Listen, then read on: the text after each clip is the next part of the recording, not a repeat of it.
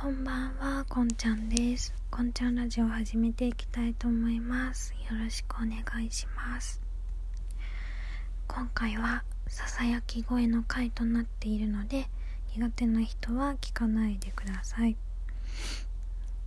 と今回ささやき声の回を撮ろうと思ったのはリクエストがあったからなんですけど、リクエストのマシュマロを今から読みたいと思います。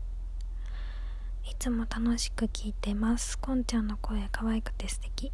最近毎日更新なのも嬉しいです。好きな料理かっこ作るのでも食べるのでもを教えてください。あと前にあったささやき声の回でやってほしいです。というマシュマロをいただきました。このマシュマロをですねあの私が以前コラボさせていただいたお薬出しときますねっていうトーカーさんのトーカーさんグループ？番組さんのあのたくまさんからいただきました。ありがとうございます。まず声が可愛いって言ってもらえたのがすごく嬉しいです。ありがとうございます。それでたくまさんからの質問は好きな料理作るのでも食べるのでもかということなんですけど私以前料理部に入っていったっていう投稿を撮って配信したんで多分それで送ってくれたのかなと思うんですけど私料理部に入ってた割にはお料理そんなに上手じゃないんです。すいません。なのでそんな大層な料理が作れなくて人並みな料理しかできないんですけど今回は私が作る中で好きな料理と普通に私の食べるのが好きな料理のお話をしていこうと思っています。まず私が作る中で好きな料理がオムライスとあとトマトスープなんですよ。トマトスープ本当は私サイゼの田舎風ミネストローネが大好きでそれをなんかお家でも飲みたいなと思って作ったらなんか違うっていう感じになっちゃってそれでできた産物でございます。あ普通に適当に野菜とか切ってコンソメ入れてトマト缶ホールで入れてでトマト缶って結構あのトマトの果肉が残っちゃうじゃないですか缶の中に。だからそのトマト缶満杯になるくらいの水をそこに入れてお鍋の中に入れてトマト缶の果肉も全部お鍋に入るように使ってるとこがポイントです。でまあそれでコンソメとか塩コショウとかはまあお好みで味を整えて完成っていう本当に本当に誰でも作れるやつしか作っておりません。オムライスもね。普通に冷蔵庫に余ってる野菜切ってケチャップライス作って薄焼き卵をのせて出来上がりってやつです。私全然オムレツとかなんかあのオムライスのふんわり卵とかなんかドレスドオムライスみたいに言うんですかね。なんかよく松ちゃんが作ってるようなくるくるのオムライスの卵とか全然作れないんで普通に薄焼き卵のっけただけです。本当にもう人並みの誰でも作れるようなものしか作れなくて。料理部の知識があんまり経験とかも全然活かせてないんですよね。で私が作る中で好きなのは、まあ、それで私が普通に食べるので好きなのはあのじゃがいもがね好きなんですよ私。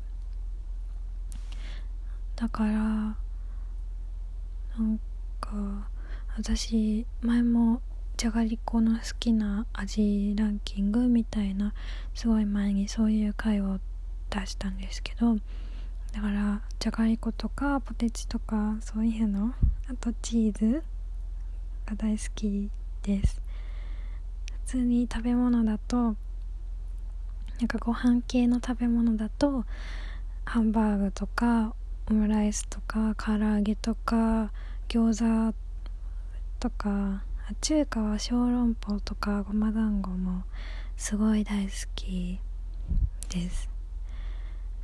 でも結構割と洋食が好きでドリアとかオムライスもそうだしハンバーグもそうだしパスタも好きだしあとはグラタンとかシチューホワイトシチューとかも好きですね。うん。あとカツとか 揚げ物も結構好きでカツとかとんかつとかね牛カツとか唐揚げそれも言ったね。あと揚げ春巻きとかそういうのも大好き。ああと私マックの細いフライドポテト本当に大好きでああいう細いフライドポテトをファミレスとかに行くと頼んで食べたりします。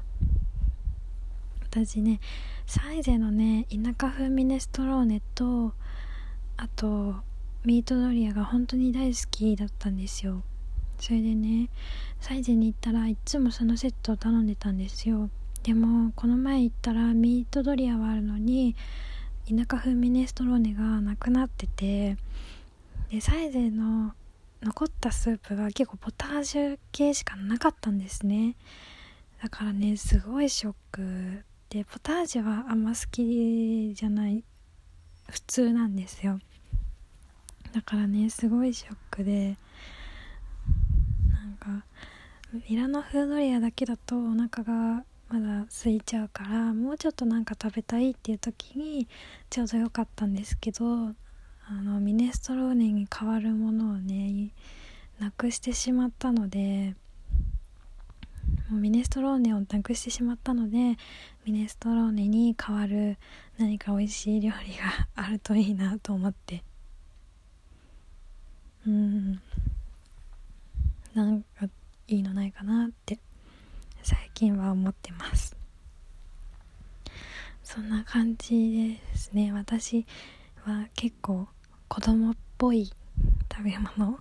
子供が好きな食べ物？が好きかもしれないですね。コーヒーものブラックコーヒーが苦くて飲めなかったりとか してあんまり大人の食べ物はあんまり得意じゃないかもしれないです。子供舌。